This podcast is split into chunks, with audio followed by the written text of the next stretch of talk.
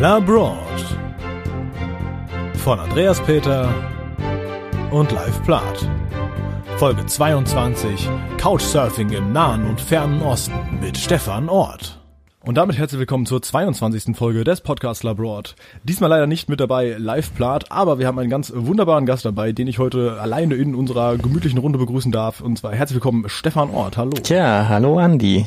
Ja, schön, dich dabei zu haben. Ich habe es gerade schon im Vorgespräch gesagt. Äh, wir sind im Prinzip auf dich gekommen ähm, durch ein Radiointerview, das du bei HR Info gegeben hast. Und dann hat unsere Content Managerin ähm, gesagt, lade den noch mal ein, der ist auch bestimmt voll cool, den bei euch mit dabei zu haben. Der hat Bücher geschrieben über Reiseorte mit Couchsurfing, was bei uns ja schon in der Folge mit Helena ein Thema war. Äh, das ist doch bestimmt total praktisch. Ich gedacht, ja gut, mache ich mal, schreibe ihn einfach mal an. Und dann habe ich ihn gegoogelt, habe gemerkt, oh, ha, hallo, ja gut. Herr Ort, Sie haben eine Wikipedia-Seite? Nee. ja, Stefan, du hast ähm, schon ähm, mehrere Bücher geschrieben. Ja, ja, es sind äh, neun inzwischen sogar. Es, ist, sammelt sich einiges an. Also verschiedene Arten von Büchern, aber insgesamt sind es tatsächlich no, neun Stück. Ja. Und gut, die letzten drei gingen halt jetzt um Couchsurfing, Iran, Russland und China. Und das ist so eine Serie, die ich wahrscheinlich auch noch ein bisschen weitermache. Ja, die, ähm, und um das äh, China-Buch wird es auch heute dann äh, letztendlich gehen, beziehungsweise um deine Reise nach China nicht, nicht per se um das Buch. Natürlich werden wir das auch ähm, verlinken in den, äh, in den Beschreibungen, dass man das natürlich auch bitte bestellen kann. Aber grundsätzlich ist erstmal die Frage, äh, was machst du denn sonst so? Also wenn du nicht äh, am Tippen bist für ein neues Buch was äh, und, und rumreisen, was äh, ja, was machst du denn sonst den ganzen Tag? Dann bereite ich meistens die nächste Reise vor oder schreibe ab und zu auch noch Artikel für äh, Magazine oder für Online, aber das äh, Buchgeschäft ist schon mein Hauptlebensinhalt. Äh, und ich mache viele Vorträge damit. Also ich war jetzt äh, die letzte Woche auch unterwegs. Ich habe dieses Jahr über 50 oder über 60 äh, Buchvorträge inzwischen schon. Also das ist auch ein ganz wesentlicher Teil von meinem Job. Das ist doch durchaus einiges, ja. Deswegen umso schöner, dass du tatsächlich heute die Zeit gefunden hast, äh, dich mit mir hier zusammen hinzusetzen. Finde ich äh, sehr lieb. Sehr gerne, klar doch. kurz ein äh, kleiner Schwank, was bei mir in letzter Zeit war. Ich äh, war jetzt letzte Woche in äh, London unterwegs, um da wieder mal meine Freundin zu treffen, die ja aktuell immer noch im Auslandssemester ist. Ähm, ein aller Broad Insider-Tipp für London. Ähm, wir sind da mit der Bahn natürlich viel unterwegs gewesen, beziehungsweise mit den Bussen. Und äh, da gibt's ja natürlich diese, diese Ticketautomaten und am allerersten Tag haben wir uns eben auch so ein entsprechendes Tagesticket da gezogen für, ich glaube, 13 Pfund oder sowas. Ähm, durchaus etwas preisig also. Und dann haben wir nachher mal mit unserer Vermieterin im Airbnb gesprochen, die hat gesagt, äh, ja, lass das mal, das ist ganz großer Humbug, ihr werdet da quasi über den Tisch gezogen. Äh, habt ihr Apple Pay oder einfach nur eine NFC-Kreditkarte äh, und sowas? So, ja, klar, natürlich haben wir das. Ja, weil an jedem Bus, in jedem Bus gibt's quasi so ein, so ein NFC-Ding, wo man einfach so seine Karte oder sein, sein Telefon eben dranhält.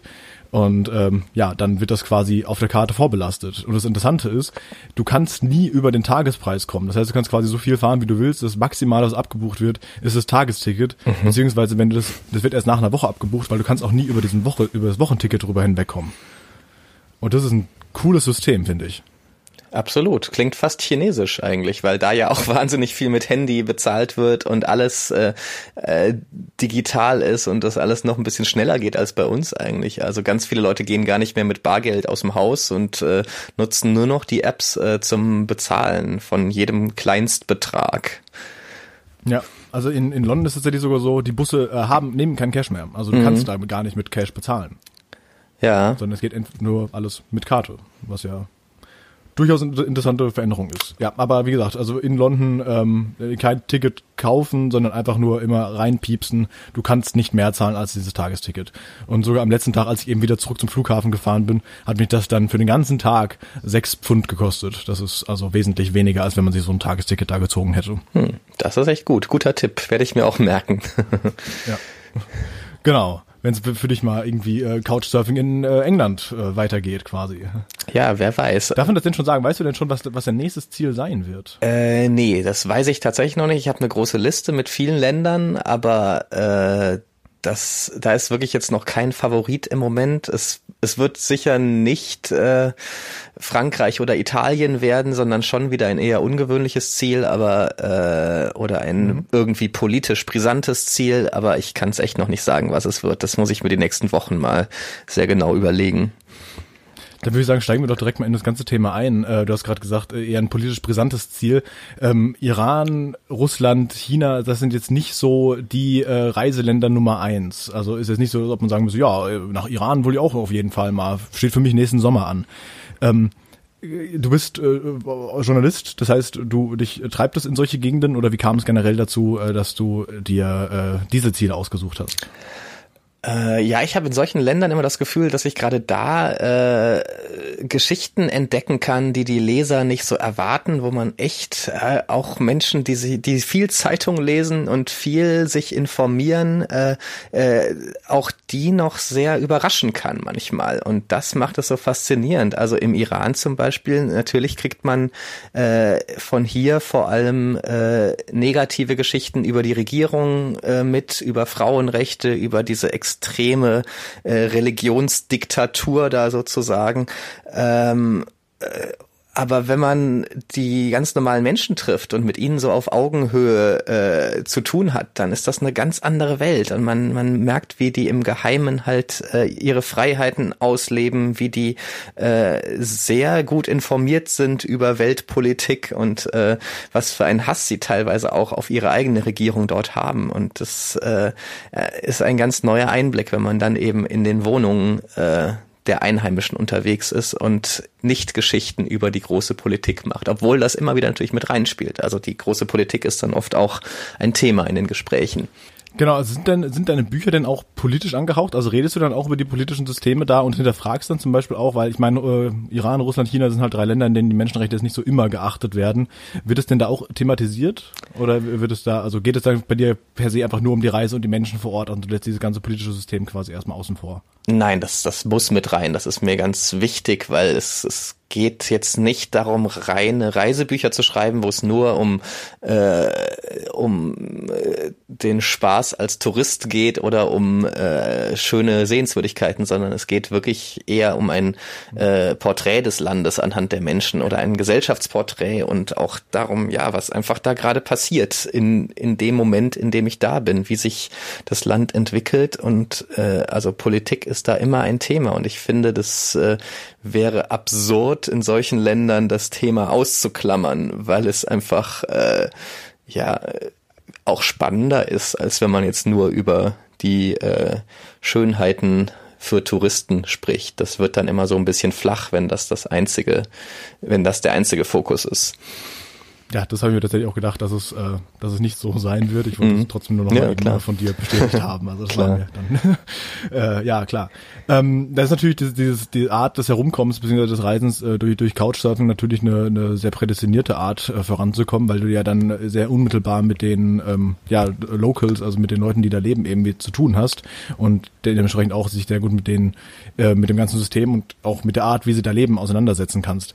Wie ja. bist du da zum Couchsurfen gekommen? War das schon vor dein, deiner ersten äh, ja, also Schriftstellerreise ähm, der Fall oder hast du erst dann gedacht so, hey, ich möchte ein Buch schreiben, wie mache ich das am besten? Ja, ich reise mal irgendwie äh, ja, in den Iran und äh, dann mache ich das am besten so, dass ich da auf verschiedenen, bei verschiedenen Leuten schlafe. Ähm, Nee, ich mache das schon sehr lange, also seit über 15 Jahren inzwischen. Ich habe angefangen mit Hospitality Club, das war der Vorgänger von Couchsurfing.com, was jetzt ja das größte Portal äh, dafür ist. Äh, Hospitality Club war sogar gegründet von zwei Deutschen, von zwei Brüdern aus äh, Dresden, glaube ich, und äh, die einfach so ein äh, Netzwerk auf der ganzen Welt äh, kreieren wollten. Einerseits, damit junge Menschen nicht so viel Geld zahlen für Reisen, auch äh, sinnlos Geld zahlen für Unterkünfte. Irgendwie ist das oft die höchste Ausgabe einer längeren Reise. Dabei hat doch jeder äh, Student irgendwo vier Quadratmeter Platz, wo er noch jemand unterbringen könnte, theoretisch. Also so diese Grundidee, auch damit die Leute zusammenzubringen und nicht so isoliert zu sein im Hotel, das war damals schon ganz äh, wichtig. Ja, und ich habe seitdem, seitdem ich damit angefangen habe, äh, einfach nicht mehr aufgehört, weil ich da so begeistert war. Ich habe es quasi selber auf jeder Reise äh, genutzt, privat auch. Und äh, es war dann ein total logischer Schritt, äh, darüber Bücher zu schreiben. Oder es war schon fast zu, äh, zu normal für mich, dass ich dachte, für mich war Couchsurfen so normal auf Reisen, dass ich fast dachte, okay, muss ich das, ist das überhaupt noch ein Thema in, in einem Buch? Aber dann im Iran war es natürlich ein Spitzenthema, weil es einfach äh, gerade in so einem Land äh, erlaubt, so die äh, öffentliche und die private Welt zu sehen, die beide, die eben beide komplett verschieden sind. Ich glaube, Couchsurfen ist trotzdem immer noch ein großes Thema, weil also ich, ich würde mal vermuten, also ich habe jetzt natürlich keine Statistik irgendwie vorliegen, aber ich würde zumindest vermuten, dass es immer noch die wenigsten machen. Also dass wenn man irgendwie in ein Reiseziel, also in ein Reiseland fährt, ist doch das Hotel immer noch irgendwie äh, Punkt Nummer eins und dann guckt man vielleicht mal nach Airbnbs, was ja schon mal zumindest in die Richtung geht. Aber genau. ich glaube, Couchsurfen ist nochmal eher so, eher so, immer noch Nischenprodukt, denke ich mal. Ich habe selbst auch noch nie ausprobiert. Ähm, vielleicht kannst du mich ja davon überzeugen. Was mich davon so ein bisschen abhält, ist, ich habe ähm, ich sag mal, Angst, um es mal so zu sagen, davor, da wahnsinnig schlechte Erfahrungen zu machen. Und äh, hast, kannst du das bestätigen? Hattest du wirklich schlechte Erfahrungen und hattest du besonders gute Erfahrungen ähm, beim Couchsurfen? Also die Helena zum Beispiel hat ja mal gesagt, ja, es kommt dann teilweise vor, dass wenn du im Land bist, dass der Typ äh, quasi einfach nur so ein, ein, ein Doppelbett hat und du quasi in, gezwungen bist, mit ihm dann in einem Bett zu schlafen oder die Frau, wer auch immer. Äh, oder du eben, äh, weil sie halt eben keine, keine wohlhabende Familie ist, du tatsächlich auf dem Boden schlafen musst. Aber dann gab es auch wieder Situationen, die sie geschildert hat, dass du ähm, quasi eine komplett eigene Wohnung für dich hast, weil das, weil der Typ so so viel Geld hat und denkt sich, ja, ich kann auch gerne mal davon was zurückgeben. Also mache ich jetzt hier oben das obere Geschoss vermiete ich quasi for free.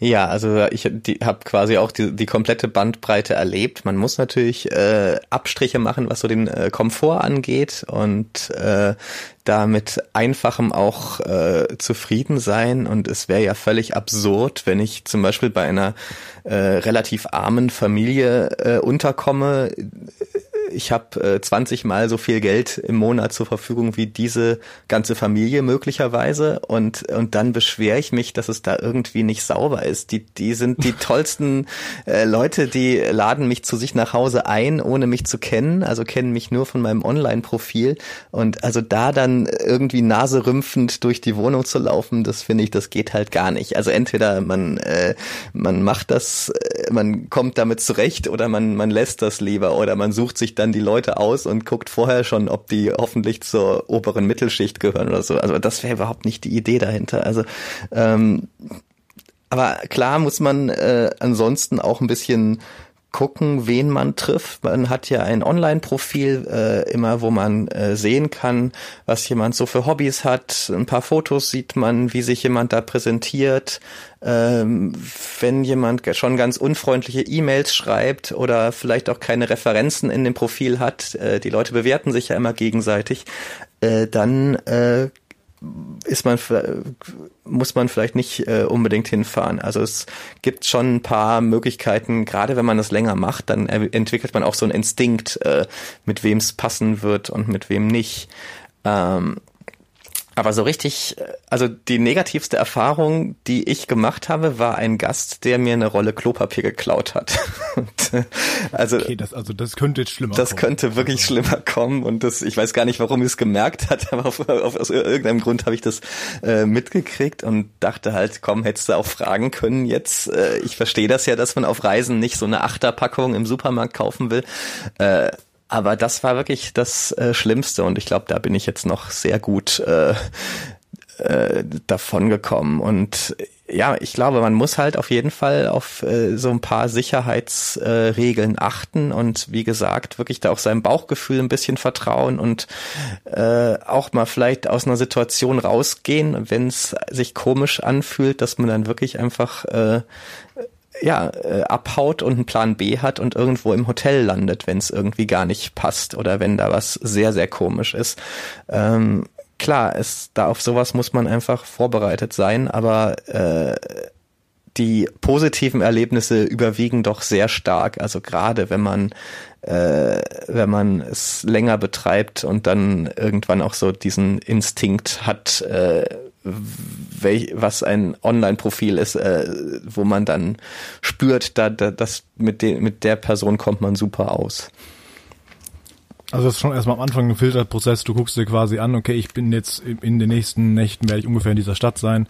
Wer, welche Leute bieten sich da für mich an auf dieser Website und dann entscheidest du quasi, okay, äh, welches Profil passt zu mir, wen, zu wem möchte ich dann wirklich dann reingehen. Ja, das hast du gesagt. Ähm, er hat bei dir was geklaut. Das heißt, du bietest es auch noch, äh, du bietest es selbst quasi zu Hause an? Hab ja, genau. Also bei mir in Hamburg äh, sind auch immer mal wieder Gäste. Inzwischen weniger als äh, in meiner Studentenzeit. Also da hatte ich teilweise jede Woche Besuch äh, und habe das sehr exzessiv betrieben. Jetzt bin ich selber ständig unterwegs und äh, habe dann auch gern mal meine Ruhe, wenn ich zwei Tage zwischendurch zu Hause bin. Also es äh, passt einfach nicht, das ständig anzubieten, aber wenn es mal geht, äh, mache ich es auch wieder. Und jetzt gerade bei dem neuen China-Buch äh, war es auch so, dass die Inspiration eigentlich von einer chinesischen Besucherin kam. Ich habe gerade, ich war gerade dabei zu überlegen, was könnte das nächste Land werden. Äh, und dann war eine Chinesin zu Besuch, die mir ganz viel über ihr Land erzählt hat, äh, die auch äh, mir in den höchsten Tönen da so Verheißungen gemacht hat, was ich da alles erleben kann, dass ich da reich und berühmt werde und die beste Zeit meines Lebens habe. Gerade so als großer äh, blonder Ausländer wird es mir da einfach nur gut gehen und mir steht alles offen. Und äh, das war ein ganz witziges Gespräch, aber das war so einer der Auslöser, dass ich dann diese Reise, oder dass ich dann wirklich entschieden habe, das als nächstes Buchthema zu nehmen. Du bist doch gar nicht blond, oder? Dunkelblond. Für, für China bin ja. ich blond. So, okay. Aber ja, gut, für hier, er ist schon relativ dunkelblond, ja. ja das stimmt. Ja, gut, ja, gut, wenn du halt sonst so mit, mit, mit schwarzen Haaren vergleichst, dann, dann ist das tatsächlich so, ja.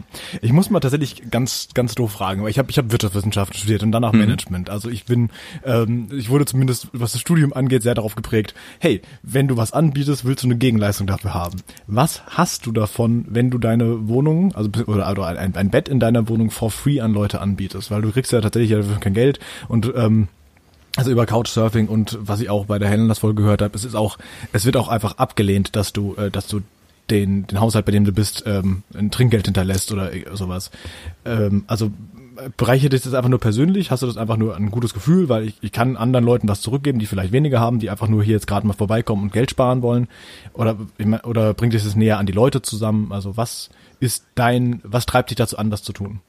Also einerseits finde ich gerade, dass, äh, dass eine der tollsten Sachen an Couchsurfing ist, dass es eben nicht immer nur um dieses diesen Austauschgedanken geht oder dass es nicht äh, äh, ja, dass man auch mal anderen einen Gefallen tut. Dafür kriegt man zwei Jahre später, wenn man selber unterwegs ist, auch wieder was. Also so entsteht halt dieser Ausgleich, aber nicht unbedingt äh, mit der gleichen Person. Und das ist, wenn man es ein paar Mal macht, ist das auch gar nicht mehr das Thema, weil äh, wenn ich mir Leute nach Hause einlade, die ich irgendwie interessant finde, aus ihrem Online-Profil schon.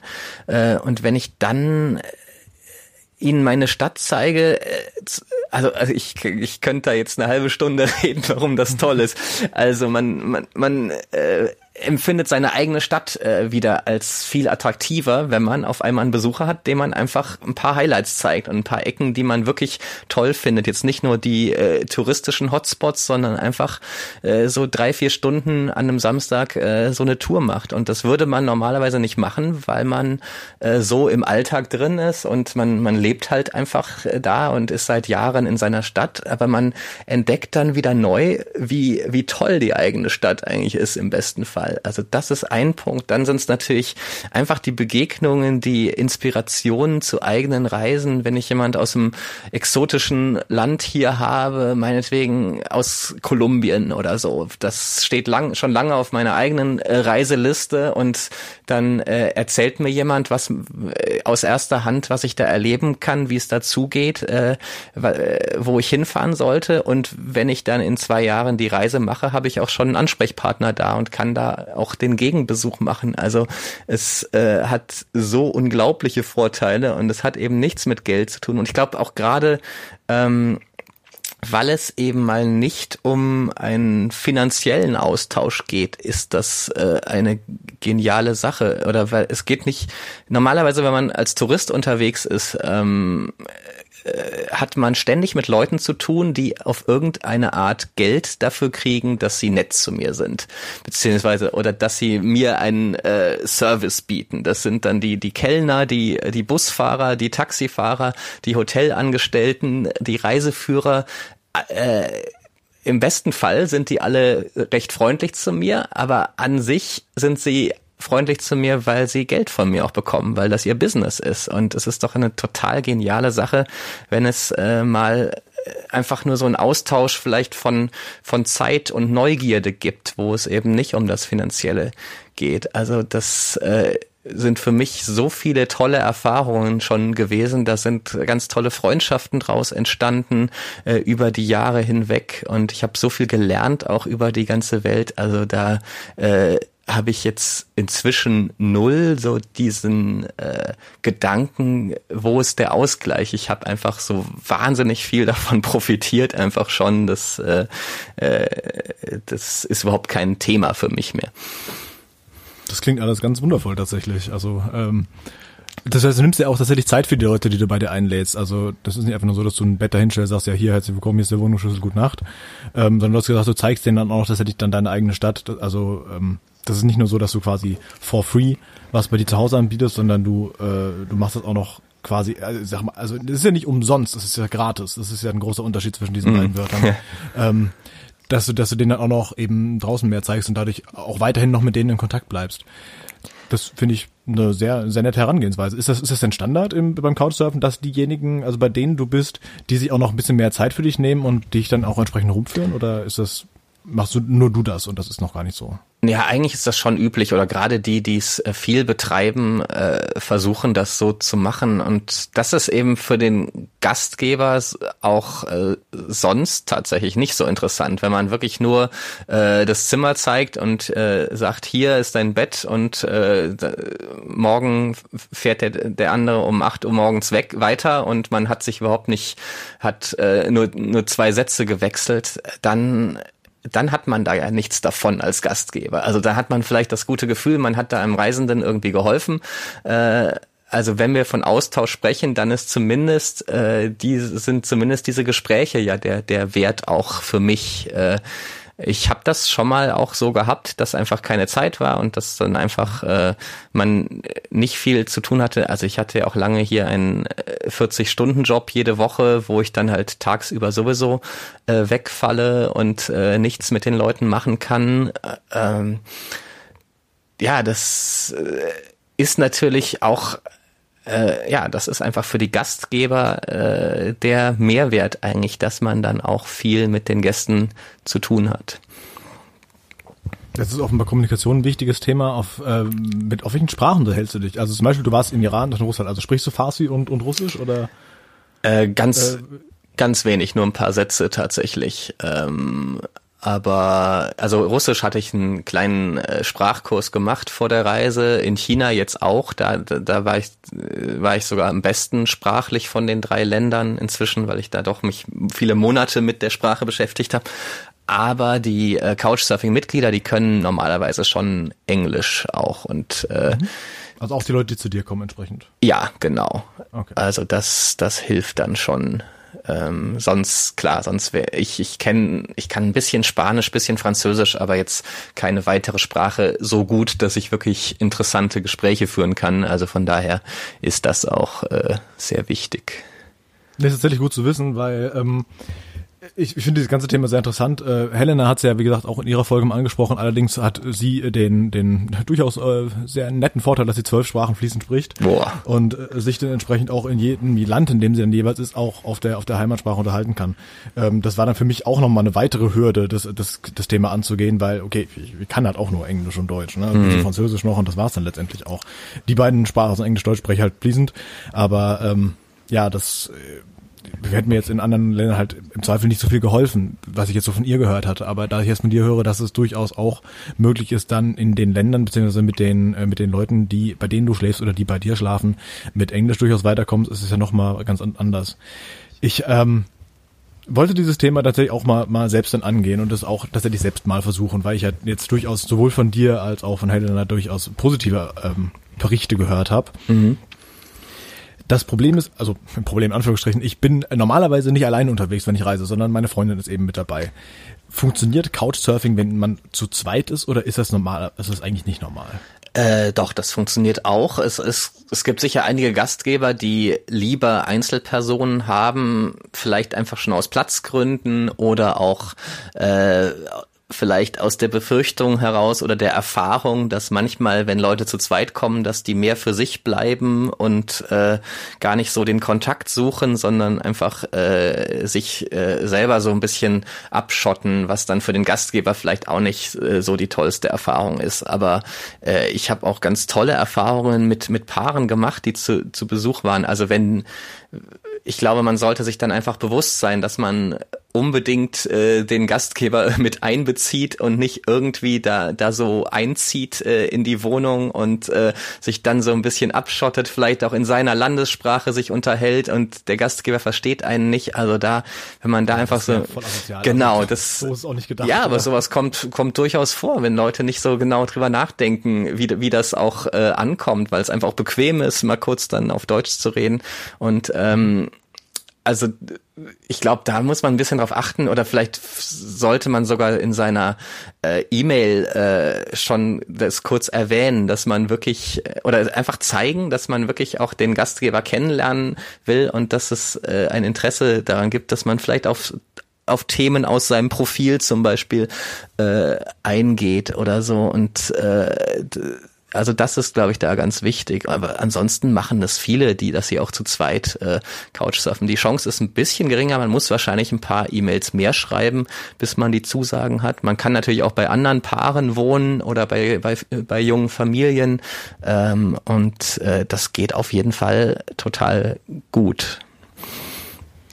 Das heißt, man äh, kann auch quasi, wenn man den Buchungsprozess durchläuft, äh, kann man, sollte man entsprechend dann erwähnen, dass man zu zweit ist und jemand äh, darauf basierend äh, nimmt der einen dann an oder lehnt ab entsprechend, oder? Ja, ja, genau, absolut. Und ja. Äh, ja, einfach irgendwie zeigen schon in der E-Mail und auch später, wenn man da ist, dass man wirklich äh, ja den Kontakt auch sucht zu den Leuten dort. Und dann ist das, glaube ich, eine wunderbare Erfahrung. Es gibt inzwischen auch äh, einige junge Familien mit Kind, die das zum Beispiel machen, die dann speziell nach anderen Familien mit Kind zum Beispiel suchen. Äh, dann, äh, dann sind die Kleinen gleich Spielgefährten für die zwei, drei Tage. Also da, da gibt's eigentlich alle Möglichkeiten. Es ist natürlich nur weiterhin das einfachste, glaube ich, wenn man, wenn man es allein betreibt. Einfach weil weil es aus Platzgründen gut geht und weil viele Gastgeber das äh, bequemer finden.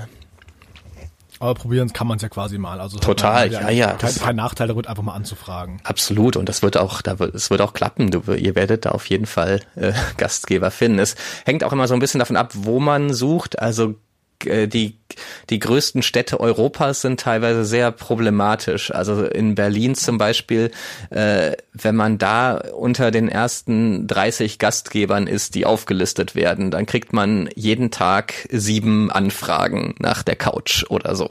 Und äh, dementsprechend sind viele äh, dabei, die das, die dann gar nicht mehr antworten. Also es ist in Kleinstädten ganz bestimmt einfacher oder oder bei Leuten, die äh, ja, die vielleicht dann nicht unter den ersten 30 Treffer sind in so einem Fall. Aber die äh, größeren Städte, die sind tatsächlich ein Problem, weil es natürlich wahnsinnig viel Nachfrage gibt äh, von Reisenden und dann nicht so viele Gastgeber, die in Frage kommen. Das würde sich ja zum Beispiel ja auch für ähm, Wander- oder Fahrradtouren dann perfekt einigen, weil Total. normalerweise auch eher in kleineren Orten, weil, also ich habe zum Beispiel jetzt letztes Jahr eine Fahrradtour gemacht, bin ich von, von Flensburg äh, bis nach Göttingen mit dem Fahrrad gefahren. Mhm. Und äh, da ist man ja auch eher in, in so Orten wie Drakenburg oder ähm, Nienburg an der Weser. Ja. Weil wenn man irgendwie in Hamburg pennt, dann brauchst du halt erstmal schon mal anderthalb Stunden in die Stadt rein mhm. und dann am nächsten Tag wieder anderthalb Stunden raus, weil, wegen tausend Ampeln. Und dann ähm, kannst du erst deine Strecke überhaupt weiterfahren. Deswegen ist man ja eher in, in diesen kleineren Orten. Aber ähm, ja, dann würde sich das ja zum Beispiel auch dafür dann ganz gut eignen. Ja, ja, total. Also das, das wird, wird sicher eine super Erfahrung. Dann gibt's vielleicht nur zwei, drei wirklich aktive Gastgeber in dem Ort, vielleicht auch nur einen. Ähm, und äh, der freut sich dann oft. Also ich kenne viele Mitglieder, die so ein bisschen frustriert sind, weil sie eben nicht in den Großstädten äh, leben, dass sie so wenig Anfragen bekommen. Und äh, ja, ich glaube, gerade dann ist es doch mehr wert. Ja, absolut. Ist das Überangebot ja so da. Genau. Und ich glaube, dann wird man ja auch weniger, ähm, also ist der Einzelne ja in Anführungsstrichen weniger wert, als wenn du jetzt irgendwie in einem kleinen Kaff bist und du wirklich der Einzige bist und du demjenigen, der in diesem Kaff dann äh, kurzfristig oder kurzzeitig ist, dem hast du ja dann schon, schon wesentlich mehr geholfen, als wenn du irgendwie einer von, von Tausenden bist, der in Berlin irgendwie seine Couch zur Verfügung stellt. Ja, ganz genau. Also das macht wirklich was aus. Und wahrscheinlich kann man die tollsten Erlebnisse haben, wenn man in Deutschland mal eine Reise macht, wo man nur in Orten unter 50.000 Einwohnern nach äh, Gastgebern sucht und wird da ja ganz viel lernen auch über unser Land. Wäre wahnsinnig spannend. Ja, das ähm, ist ein gutes Thema. Also würde ich würde ich dann tatsächlich mal testen. Also äh, die, klar, okay, die nächsten Reisen sind erstmal für dieses Jahr, glaube ich, relativ relativ gut geplant schon. Wobei wir auch ähm, Mitte des Jahres in äh, Südengland äh, unterwegs sein werden, Mitte Juni bis Ende Juni. Mhm. Und äh, da mit dem Auto auch ein bisschen rumfahren, weil halt nur an einem Ort bleiben ist da in dem Fall ein bisschen doof. Und da wäre das ja schon mal nur eine erste Möglichkeit, tatsächlich ähm, ja im Vorfeld schon mal nach, nach ja, Couchen zu suchen. Absolut. Statt einfach nur nach Hotels. Ja, absolut. Und ich glaube, also der Trick ist halt auch, dass man am Anfang äh, sich ein bisschen Mühe mit seinem Profil da gibt, dass man einfach guckt, dass man sich ein bisschen positiv präsentiert, dass ein paar Sachen da drin stehen, dass der andere auch äh, sehen kann, was man so für ein Typ ist. Und äh, es ist ja wie so ein Bewerbungsformular im Prinzip, einfach, dass man da ein halbwegs sympathisches, äh, humorvolles äh, Profil hat. Und äh, einen, einen sicheren Job hat. Und so. Nee, das, das ist gar nicht nee, so. Nee, das war, war ein Scherz. Ich meine, weil, weil du gesagt hast, das ist ein Bewerbungsgespräch. Ach so, ja, genau. Monatseinkommen mit reinschreiben und so. Ja, genau. Die letzten drei Gehaltsnachweise bitte auch beifügen. Ja. Genau. Ähm, Nee, aber das ist auf jeden Fall äh, der Punkt. Viele, die neu damit starten, äh, sind erstmal ein bisschen frustriert, dass sie keine positiven Antworten kriegen und oft liegt es dann daran, dass sie entweder ihre E-Mails äh, nicht besonders nett oder also einfach mit zwei Sätzen schreiben äh, und nicht so ein bisschen freundlicher da oder individueller sind oder dass eben die, die Profile nicht so äh, gut äh, gefüllt sind.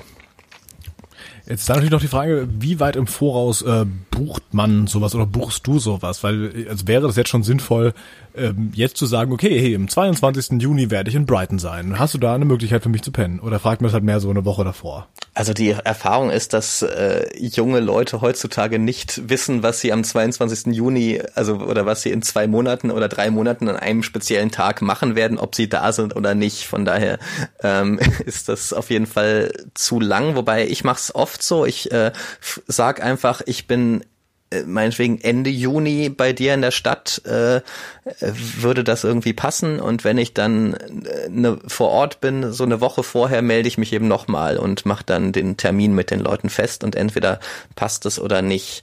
Aber sonst ist die Erfahrung schon, dass eher so zehn bis fünf Tage vor der Ankunft äh, das äh, besser passt, wenn man äh, dann nach einem konkreten Termin fragt, weil äh, so, so planen die meisten Menschen und wissen dann eben auch, ob sie da zu Hause sind oder nicht. Einen Tag vorher ist auch meistens zu spät, also das ist dann oft zu spontan, aber also meine Erfahrung ist so fünf bis zehn Tage vorher ist ein guter Zeitraum.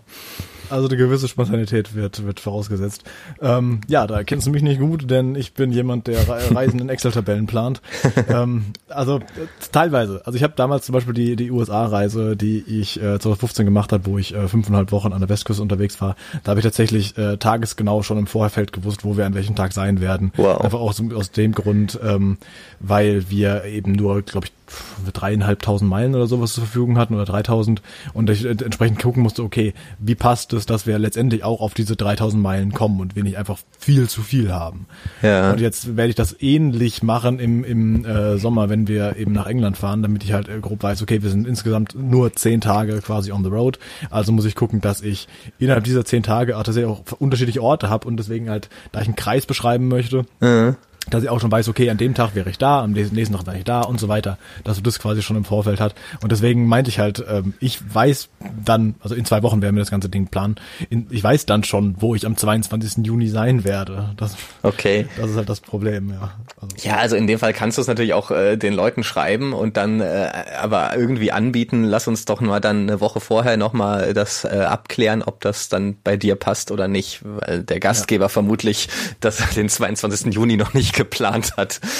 ähm, aber das ist natürlich schon ja. so eine Sache. Man muss so ein bisschen flexibel teilweise sein und es kann passieren, dass jemand äh, äh, zwei Stunden vorher absagt im allerschlimmsten Fall oder dass es dann oder einen Tag vorher absagt, dass es dann irgendwie doch nicht klappt. Also man muss so ein bisschen schon ein. Das kam auch schon vor. Ja, das das passiert schon mal auch, dass Gäste dann plötzlich einfach nicht auftauchen, die zugesagt haben kommt selten vor, aber das, das gibt's einfach. Es ist halt nicht, äh, man, man weiß ja nicht, doch nicht so genau, mit wem man es zu tun hat und äh, ob da jeder ganz zuverlässig ist oder wenn man äh, mit dem Rucksack reist, kann halt auch viel dazwischen kommen, dass, dass man in der letzten Minute umplant. Also äh, ja, dass, dass Gäste dann ab und zu spontan wieder absagen, das kommt schon öfter mal vor. dass Gastgeberabsagen gibt's auch oder dass sie plötzlich verschwinden und sich nicht mehr melden, aber das, das kommt relativ selten vor. Aber so ein bisschen flexibel muss man sein und einen Plan B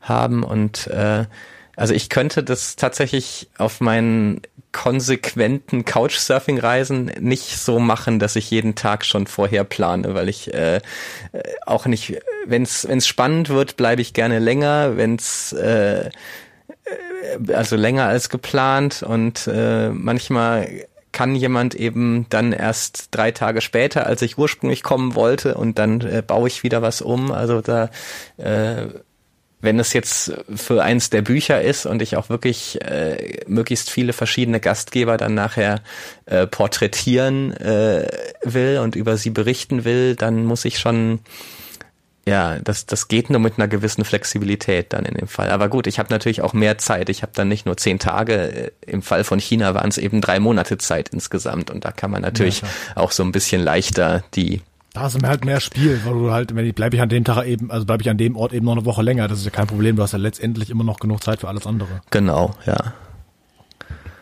Ja, ich glaube, das äh, Thema Couchsurfing wird uns äh, den Rest der Folge weiterhin äh, begleiten. Ich würde allerdings jetzt gerne auf die ähm, verschiedenen äh, Orte zu äh, also Iran, Russland und dann äh, den Großteil natürlich auf China legen, da das ja das aktuellste deiner Bücher ist und das letztendlich auch so der Aufhänger für diese Folge ist. Ja. Äh, trotzdem erstmal generell zu allen drei Orten. Wir hatten, glaube ich, ganz am Anfang schon angesprochen, ähm, man hört natürlich, äh, man hört mediale Berichterstattung über die entsprechenden Orte und deswegen hat jeder von uns gezwungenermaßen Vorurteile, was ja erstmal per Definition nichts Tragisches ist, solange sie nicht irgendwie in die rassistische Ecke abdriften oder sowas. Mhm. Aber man, man hat so ein gewisses Bild eben von einem, von einem Land.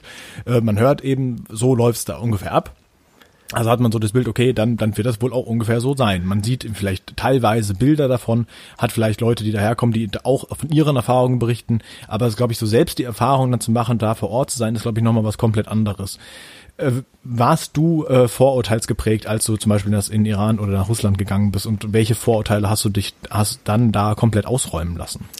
Ja, es ist ja genau wie du sagst, dass man immer Bilder im Kopf hat von äh, Reisezielen. Irgendwas, äh, also man hat ja immer so eine gewisse Sammlung an Informationen, die man schon über die Jahre irgendwie teils total nebenbei so äh, angelegt hat im Kopf.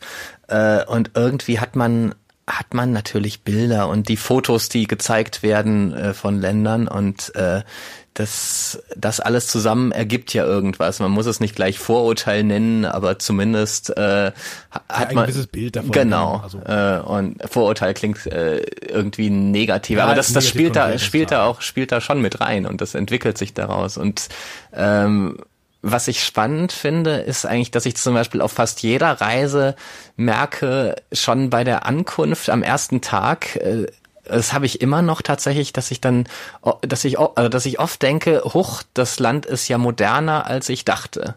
Einfach weil die meisten Fotos, die man sieht, die immer so auf die Traditionen fokussiert sind. Man guckt immer, man, man zeigt so gern das Alte, man zeigt die Leute in traditionellen äh, Kostümen, äh, das, äh, die, die Berbervölker in der Wüste und die, äh, die, äh, weiß ich auch nicht, die, die, die kleine Minderheit im, im, im Gebirge. Ähm, weil das einfach ästhetisch ist als Fotomotiv und äh, als Fotograf mache ich es ja genauso, wenn ich Bilder mache, ich äh, zeige nicht irgendwie junge Leute in der Shopping Mall in der Hauptstadt, wo es genauso aussieht wie bei uns. Äh, das könnte auch Dortmund sein, ist aber Teheran, gut. Ja, nicht, ganz ne? genau, absolut, teilweise äh, erheblich teurere und edlere Boutiquen als dann in Dortmund ja. vermutlich in der, in der Shopping Mall wären und äh, und das ist halt also allein dadurch entsteht so eine totale Verschiebung im Kopf der Bilder, weil es ist total logisch. Natürlich suchen die Fotografen und alle Touristen suchen nach dem ästhetischen, äh, schönen und eher dem alten, äh, weil das Moderne halt einfach zu ähnlich ist wie bei uns und äh, dadurch entsteht schon so eine eine Fehleinschätzung und äh, die andere Fehleinschätzung ist ja oft dadurch, dass wir ähm, in den Medien immer ähm, immer Sensationen und Katastrophen sehen. Das ist einfach die Aufgabe der Journalisten, nach dem Extremen ja. zu gucken, nach, äh, be nach dem Außergewöhnlichen, nach dem, Außergewöhnlichen dem Beängstigenden und nach der großen Politik und das dann teilweise eben auch noch so sensationell zu präsentieren, dass, dass es noch ein bisschen noch 20 Prozent beängstigender ist als, als vielleicht in Wirklichkeit. Und dadurch, das ist aber auch nur ein ganz kleiner Teil eines Landes, den man dadurch mitkriegt. Und äh, den, den Alltag äh, und die stärksten, der größte Teil unserer Bilder im Kopf entsteht eben dadurch. Klar kann man sich auch schöne lange Auslandsreportagen im Fernsehen oder auf YouTube angucken, wo man dann deutlich mehr mitkriegt, aber äh, die, die meisten Leute haben eben dann doch äh, aus solchen Quellen erstmal ihr Bild. Und wenn man dann einfach mal den Alltag dort verbringt, mit ganz normalen Menschen zu tun hat äh, und vielleicht auch nach dem Normalen sucht und nicht nach dem Sensationellen, dann ist man auf einmal erstaunt, wie, wie ähnlich sich die Leute sind und wie, äh, ja, wie viel Gastfreundlichkeit es eigentlich gibt, dass, dass die Welt vielleicht, also es klingt immer so kitschig, aber dass die Welt möglicherweise ein äh, besserer Ort ist, als, äh, als man äh, oft äh, denkt. Ähm, dass eben die große Mehrheit der Menschen doch eher äh, friedlich ganz unterwegs ist, ist nicht böse ja. und äh, ja. das ist eine ganz kleine Minderheit häufig. In jedem Land gibt es diese kleine Minderheit, die äh, vielleicht andere Gesellschaftssysteme will, aber die meisten haben doch die gleichen Träume und Wünsche und wollen einfach äh, in Frieden leben und äh, fair behandelt werden und die Chance haben, äh, selber äh, voranzukommen und ihre Familie äh, zu ernähren und äh, die Unterschiede sind dann im Endeffekt gar nicht so groß, wie sie oft von weitem aussehen. Ich glaube, kulturelle Unterschiede gibt es dann dennoch zwischen jetzt beispielsweise, wenn wir Deutschland und Iran nehmen, da gibt es ja doch ähm, diverse kulturelle Differenzen. Ähm, wir hatten mal in einer anderen Folge das, so das Thema angerissen. Also es gibt äh, Dinge, die äh, kulturell bedingt in Afrika beispielsweise so angesehen sind, weil sie eben in der Kultur dort so verankert sind, die man sich hier nicht vorstellen kann. Mhm. Das, ähm, das ich weiß, ich weiß gar nicht, ob das überhaupt, ich glaube, es war Afrika tatsächlich in irgendeinem, ich weiß aber nicht mehr wo genau. Benin war das. Das war Benin. Mhm. Genau. Wo tatsächlich ähm, teilweise noch äh, Opferungen quasi vorgenommen werden die man sich hier natürlich entsprechend nicht vorstellen kann. Also zumindest nicht die, die bei uns nicht so kulturell verankert sind. Gab es da bei dir auch äh, was, wo du einfach gemerkt hast, okay, das ist hier normal, das kann man sich bei uns nicht vorstellen, aber das ist hier nun mal so. Beispielsweise im Iran ist es ja wahrscheinlich, hört man zumindest so, dass die Rechte der Frau da eher, sagen wir, gering gehalten werden. Und das ist da wohl vollkommen normal. Und für uns ist halt in, in Deutschland ist es ja okay, alle Menschen sind vor dem Gesetz gleich und so, ne? Also äh, dürfen Frauen auch das, das gleiche machen, was Männer machen. Verdienen ein bisschen weniger, großes Thema, aber kommen wir nicht dazu. Aber äh, ist es was, was du festgestellt hast, okay, dass diese, diesen Unterschied gibt es tatsächlich? Ähm, ja klar, es ist ein riesen, äh, die Frauenrechte im Iran äh, sind ein riesiges Problem und äh, gesetzlich ist sie einfach deutlich äh, schwächer gestellt als der Mann und äh, aber ähm, im Detail und im Alltag äh, pendelt sich das dann wieder ein bisschen anders ein oft. Also ich hatte zum Beispiel oft das Gefühl, dass äh, in der Öffentlichkeit äh, Paare schon eindeutig sich so präsentieren, dass der Mann der Boss ist, aber sobald man zu Hause ist und die Tür zu ist, ist eindeutig die Frau äh, der Chef und äh, der Mann ist ganz klein und äh, macht eigentlich was, was die Frau ihm sagt. Und also es äh, es gibt diese Gesellschaft, die die Regeln vorschreibt, äh, die äh, die meiner Ansicht komplett falsch sind natürlich und die äh, also eine solche Ungleichheit ist nicht richtig, aber in der Realität pendelt es sich irgendwie dann äh, wieder so ein bisschen ein. Also ich will das jetzt nicht beschönigen oder so äh, und es ist ein riesiges Problem dort, aber äh, die Frauen im Iran sind auch erheblich selbstbewusster, als die meisten Menschen hier denken. Also man, man wird äh, auf der Straße angesprochen, sie, sie fangen Gespräche an, sie, sie wenden nicht irgendwie den Blick ab und äh, verschwinden einfach um die nächste ja. Ecke. Äh, sie sind äh, laut und selbstbewusst und äh, das äh, ist vielleicht auch so ein Bild, was, äh, was man dann zurechtrückt, wenn man dort äh, vor Ort ist. Und ähm, ja, es ist aber äh, die Frauenrechte, das ist ja auch ein, äh, eine gesetzliche Sache, die der Staat vorgibt und nicht etwas, was mit dem unbedingt zu tun hat, was, äh, was die Menschen wirklich äh, wollen oder äh, die viele Männer glauben, sie wollen gern in so einem System leben, weil sie natürlich äh, gerne mächtiger sind äh, in der Gesellschaft. Äh, aber äh, in der Realität merken sie dann manchmal, wenn sich da was verschiebt, äh, dass das auch gar nicht verkehrt ist und dass eigentlich alle davon profitieren, wenn es mehr Gleichheit gibt. Schwieriges also Thema, kann man ein eigenes Buch drüber nee, schreiben, auf jeden Fall. Hey, vielleicht eine neue Idee.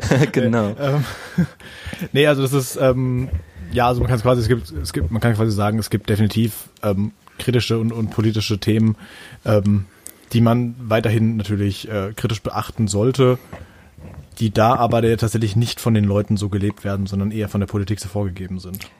Genau, also man kann es nicht verallgemeinern, aber es gibt auf jeden Fall ja, sehr viele, auch gerade jüngere Paare und Familien, die das eben äh, anders äh, leben und anders haben wollen, äh, wo auch dann vielleicht äh, Eheverträge zum Beispiel geschlossen werden, äh, in der die Frau erheblich mehr Rechte hat. Äh, offiziell zum Beispiel darf eine Frau nicht äh, ins Ausland reisen ohne Erlaubnis des Mannes oder sie darf mhm. nicht äh, arbeiten ohne Erlaubnis des Mannes. Aber man kann in einem Ehevertrag das äh, festhalten, dass das in dem Fall dann doch okay ist. Also äh, das ist spannend. es gibt so ein paar Möglichkeiten. Absolut. Und äh, es ist halt eine langsame Entwicklung. Ich weiß, ich habe immer die Hoffnung gehabt, dass sich im Iran äh, das auch schneller entwickelt, weil es so viele junge Leute gibt, die ein anderes Land wollen und die äh, mehr Freiheiten sich wünschen und äh, nicht strikt, strikt religiös sind und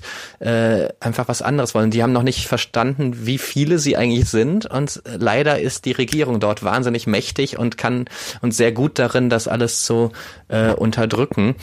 Ähm, aber ja, so richtig hat sich die Hoffnung in den letzten Jahren nicht bestätigt. So schnell geht es nicht voran. Auch mit dem Präsidenten Rouhani, der teilweise sehr kluge Dinge sagt in der Öffentlichkeit und sich sehr relativ liberal gibt, soweit es eben geht, äh, aber der im Endeffekt auch nicht so mächtig ist, dass er wirklich äh, was äh, verändert und äh, da klar was modernisiert. Das ist ganz interessant, weil ich habe einen Freund von mir ist Perser, der mhm. äh, kommt tatsächlich selbst aus Teheran und ähm, ja, tatsächlich wird er nächstes Jahr wohl Deutscher. Also er hat schon die Staatsbürgerschaft beantragt und so weiter, lebt schon eben seit längerem hier und möchte tatsächlich auch Deutscher sein, mhm. was ja auch äh, durchaus Vorteile hat, wenn man eben hier länger längere Zeit und hier auch leben will. Ähm, der hat jedenfalls aber auch gesagt, als da, ich glaube, letztes oder vorletztes Jahr war ja im Iran entsprechend Wahlen und hat auch gesagt, so, okay, also kurz zu den Kandidaten, der eine ist schlimm, der andere mhm. ist noch viel schlimmer. Ja. ja. Und es hat der, der, es hat der gewonnen, der nur schlimm ist. Also es ist das ja. Bessere von beiden Übeln. Genau. Aber es ist immer noch nicht was, wo man sagt, okay, der, der treibt jetzt wirklich so die Modernisierung voran und der möchte, dass, äh, dass alles wesentlich ja moderner wird. Das ist tatsächlich eben nicht zwingend der Fall. Absolut, der, der kommt gar nicht an die Kandidatur heran, weil eben ja. die Kandidaten auch von den Religionsführern bestimmt werden erstmal und von daher gibt's wirklich nur etwas liberaler und äh, konservativer so als Auswahl. Äh, das ist mhm. dann keine freie Wahl, logischerweise. Ja.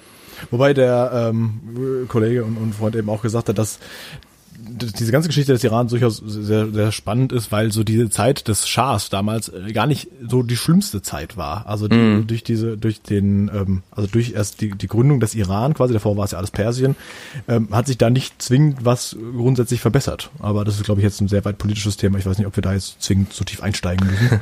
ja, aber äh, kennst du die ganze, also wenn du, wenn du in diesen Ländern unterwegs bist, äh, kennst du natürlich die aktuelle politische Situation, aber informierst du dich auch insofern über die Länder, dass du auch weißt, okay, wie war es denn denn da vor 50, 100, 150 Jahren?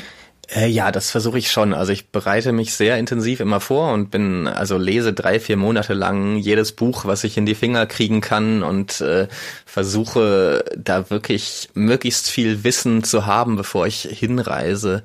Also die Bücher selber sind glaube ich, schon recht unterhaltsam und in so einem lockeren Ton geschrieben. Äh, es kommen aber immer wieder natürlich äh, politische Themen oder geschichtliche Themen vor und die müssen dann auch einfach stimmen. Also da äh, darf ich mir auf gar keinen Fall irgendwelche dummen Fehler erlauben. Die Leser sind ja auch, also mit jedem Land habe ich definitiv immer Leser, die absolute Experten sind, die vielleicht sich mit seit 20 Jahren mit diesem Land beschäftigen und äh, da ich eben in viele verschiedene Länder reise, kann ich mich nicht mit jedem über so einen Zeitraum beschäftigen erstmal. Also ich äh, glaube, ich bin schon gut informiert, was so die Welt angeht, äh, aber äh, also deswegen ist es halt wahnsinnig wichtig. Man kann nicht äh, behaupten, man, man, man äh, zeichnet ein Porträt eines Landes in einem Buch und dann äh, hat man irgendwelche geschichtlichen Daten drin, die kompletter Quatsch sind und äh, ist da total äh, falsch oder auch falsch in der Einschätzung, in der Bewertung von, von Geschichte. Und äh, aber ich finde es auch wahnsinnig interessant und ich merke halt, je mehr ich über ein Land vorher schon weiß und gelesen habe, desto interessanter wird auch die Reise dorthin am Ende, weil ich natürlich äh, vieles besser verstehe, als wenn wenn ich äh, so mit einem ganz weißen Blatt Papier im Kopf dorthin reise. Ja, und wenn du auch gerade mit Locals in Kontakt trittst, hast du auf jeden Fall schon mal dann ein Gesprächsthema, wenn es halt irgendwelche Leute sind, die halt schon ja 60 plus sind, ich weiß nicht, ob die zwingend Couchsurfing anbieten, möglicherweise schon, äh, dass man denen dann auch darüber unterhalten kann, okay, wie war es denn so in deiner Jugend, was hat sich denn seitdem so verändert? Absolut, und das ist ja oft wahnsinnig interessant. Also in China zum Beispiel ist ja jetzt die jetzt 60-jährige Generation, das waren die, die haben noch die äh, Kulturrevolution und die Zeit von mhm. Mao mitgekriegt, äh, was ja ein riesiger äh, Einschnitt in der chinesischen Geschichte war und äh, auch bis heute fortwirkt. Und klar, das ist, also wenn man das dann äh, wenn man da dann Gespräche hat und das nicht ein bisschen einordnen kann äh, und nicht informiert ist, dann äh, hat man da auch nicht Ma, so viel Ma, davon. Wer, was hat der gemacht? Erzähl noch mal so. genau. Ja. Das äh, hilft ja natürlich auch nicht weiter. Ja, äh, letzten Endes sind wir ja doch ein, ein, ein Reisepodcast. Mhm. Ähm, deswegen äh, würde ich tatsächlich gerne auch noch auf deine, äh, letztendlich die Reise in, in China draufkommen. Du warst, hast gesagt, du warst drei Monate da. Ja. Ähm, die kann man jetzt nicht so einfach kurz mal eben zusammenfassen, aber vielleicht gibt es ja die eine oder andere Geschichte, die du, oder Anekdote, die du davon erzählen möchtest und äh, inwiefern sich das verändert hat, dadurch, dass du da auf einer, auf einer Couch quasi gesurft bist. Und vor allem dann auch die Frage, du hast gesagt, naja, es geht ja nicht äh, in dem Buch darum, jetzt einfach einfach so, hey, guck mal, weißt du schon, in, in Beijing, da gibt's diese und diese tolle Sehenswürdigkeit. Hast du denn trotzdem diese normalen, Anführungsstrichen, Sehenswürdigkeiten angeschaut? Auf dieser Reise tatsächlich nicht so viel. Ich war vorher schon dreimal da, auch insgesamt über mehrere Monate. Also das war auch sehr wertvoll als Vorbereitung, dass ich schon so ein paar Eindrücke hatte von vorherigen Reisen. Und viele touristische Ziele hatte ich vorher dann schon besucht. Also die chinesische Mauer und die verbotene mhm. Stadt in Peking und äh, äh, Shanghai, diese The Bund, die, also diese, die, diese Fluss im Zentrum, den Fluss mit den tollen alten und neuen Gebäuden, die da halt rumstehen, die ganzen Prachtbauten. Äh, in der Yunnan-Provinz war ich wandern gewesen. Also ich hatte schon viel äh, gesehen und hatte also jetzt nicht mehr so im Kopf den den Drang, dass ich jetzt ganz viel diese Touristenziele auch äh, erleben will nur und die, die kommen wirklich in dem Buch dann eher nur am Rand vor, aber äh, zum Beispiel habe ich auf dieser Reise nochmal einen, einen Ort an der chinesischen Mauer entdeckt, äh, wo man wirklich ganz für sich sein kann. Es sind nur 90 Minuten von Peking dahin und man hat dann so einen Homestay bei einer äh, Familie in einem Dorf und äh, kann dann von dort auf die Mauer klettern, die, die noch überhaupt nicht restauriert ist. Äh, keine Souvenirshops, keine äh, Nudelsuppenverkäufer am äh, Wegesrand, äh, sondern es ist einfach noch so belassen als Ruine und man kann das selber für sich entdecken und das, das ist total faszinierend. Ähm, äh, weil eben viel von dem Tourismus in China auch schon so sehr ausgebaut ist. Also man hat einfach, äh, ja, es ist wie, wie ein Start-up quasi äh, angelegt. Man nimmt ein kleines altes Dorf und äh, man renoviert die Häuser und äh, stellt ganz viele Shops dahin, damit die äh, Touristen ihr Geld da lassen. Man baut ein Eintritts, äh, ein, ein Häuschen an den Rand, wo man dann Eintritt bezahlen muss und äh, es ist so eine Art von Tourismus, die, die schon sehr stark eingreift in die Orte und die sehr viel verändert dort und eben auch so eine Art Disneylandifizierung, könnte man sagen. äh, und das ist eben nicht unbedingt äh, das, was äh, für unsere westlichen Augen äh, dann besonders schön ist oder, äh, oder zumindest die, die beste Art, äh, etwas dann so zu präsentieren. Also deswegen hatte ich auch das Gefühl, wenn man drei, vier Sehenswürdigkeiten kennt in China, dann äh, hat man schon einen ganz guten Einblick. Und das Interessanteste sind dann eben im Endeffekt doch die Gespräche mit den Menschen und was, was die Menschen einem aus äh, ihrem Alltag so zeigen. Das ist für mich dann erheblich spannender, als zu einer der Top-Attraktionen zu gehen. Ja, ähm, ich finde es interessant, dass, ich meine, China ist ja äh, zweitgrößte Volkswirtschaft der Welt und äh, durchaus jetzt sehr Richtung, obwohl es sich als, als kommunistisches Land gibt, der doch der Kapitalismus, glaube ich, relativ groß geschrieben wird, mhm. ähm, dass, dass da das Couchsurfen trotzdem irgendwie so äh, offenbar relativ einfach ist, damit voranzukommen, oder? Ähm, es ist tatsächlich nicht so einfach wie in anderen Ländern. Also ja, äh, in, West, äh, in ganz Europa oder in Nordamerika ist es eigentlich deutlich einfacher Gastgeber zu finden. Ich musste mehr Mails schreiben als äh, als auf vorherigen Reisen, bis ich äh, Zusagen hatte. Es sind äh, also jetzt im Vergleich zur Gesamtbevölkerung auch deutlich weniger Couchsurfing-Mitglieder dort als in vielen anderen Ländern, ähm, weil es einfach auch nicht so in den Alltag äh, der Menschen reinpasst, habe ich das Gefühl. Äh, viele junge Leute leben bis zur Hochzeit bei ihren Eltern. Mhm. Ähm, wenn sie studieren, leben sie oft in ganz kleinen Räumlichkeiten, wo sie auch kaum Gäste unterbringen können, teilweise auch nicht dürfen, wenn es jetzt aus, auf dem Campus der Uni ist. Äh, und dann wird geheiratet, dann sind Kinder, ist das erste Kind da und äh, also es passt einfach gar nicht so in den Alltag junger Leute, während bei uns äh, zwischen 20 und 35 äh, man einfach äh, oft relativ problemlos die Möglichkeit hat, einfach noch einen Besucher bei sich unterzubringen. Äh, solange der Vermieter es erlaubt. Solange der Vermieter es erlaubt und äh, in, in der Studenten-WG fällt es teilweise gar nicht auf, wenn immer da noch einer mehr ist, möglicherweise. äh, und das passt einfach besser in unseren Alltag rein, glaube ich. Und das sind natürlich hauptsächlich junge Leute, die das machen. Also die meisten sind eben zwischen 18 und 35, sage ich mal. Äh, und äh, weil das einfach nicht so reinpasst, vielleicht weil manche Chinesen auch so ein bisschen misstrauisch noch sind, was Ausländer angeht, äh, das kann ich nicht so stark beurteilen, weil natürlich meine Gastgeber nicht äh, zu dieser Gruppe so stark ja. gehörten, logischerweise. Ähm, also deswegen ist es dort nicht so verbreitet und es ist auch so ein bisschen halblegal tatsächlich, so wie es äh, stattfindet, weil man offiziell äh, sich innerhalb von 24 Stunden bei der örtlichen Polizei registrieren muss, wenn man privat unterkommt in China. Das macht aber kaum jemand. Das wissen viele mhm. Gastgeber nicht mal, dass das äh, Gesetz ist. Und also deswegen hat man theoretisch, äh, ja, ja, ist man so ein bisschen Gesetzesbrecher. Also wenn einem jemand was Böses wollte, könnte man da Probleme kriegen. Vielleicht auch noch so ein Grund, äh, warum das nicht so üblich ist. Ich habe noch von keinem Fall gehört, wo jemand wirklich äh, ernsthafte Schwierigkeiten mit dem Gesetz hatte, weil er Ausländer ein, er oder sie äh, Ausländer eingeladen hat. Aber äh, ja, das ist da auch schon so ein bisschen strenger teilweise. Ja, wir hatten äh, schon mal eine, eine Folge über China, also über die Yunnan-Region. Mhm. Und äh, da wurde auch gesagt, dass es letztendlich musst du ja von irgendjemandem eingeladen werden, in dieses Land zu besuchen. Hattest du das dann tatsächlich über diejenige gemacht, die bei dir zuvor auf der äh, dich quasi besucht hat?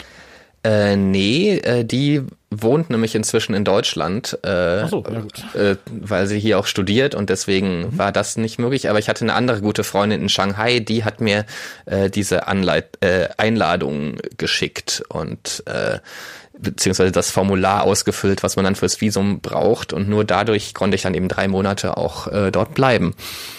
Ähm, Genau, Touristenvisum geht nämlich normalerweise nur vier Wochen, soweit ich weiß. Mhm. Äh, deswegen war das äh, sehr wichtig für mich. Ein Journalistenvisum kam nicht in Frage, weil man dabei unfassbar strenge äh, Regeln hat, was man alles ausfüllen muss. Also ich müsste jeden Gesprächspartner im Voraus angeben, jedes Gesprächsthema und jeden Ort, den ich besuchen werde auf dieser Reise. Voraus wissen. Und das für drei Monate, genau. Also es wäre komplett absurd. Damit wäre mein äh, Projekt gestorben gewesen. Das hätte ich nicht machen ja. können. Und äh, ja, die hätten mich auch nicht äh, zu allen äh, Gastgebern gelassen. Die hätten mich auch nicht in die Xinjiang-Provinz möglicherweise gelassen oder nur mit mit Aufpassern dabei, die dann mitgeschickt werden oder so. Also deswegen war das eine ganz schöne Zitterpartie, dieses äh, Visum zu beantragen vorher. Und ich war sehr froh, dass das äh, dann geklappt hat und ich mich dann im Land doch überraschend frei äh, bewegen durfte. Aber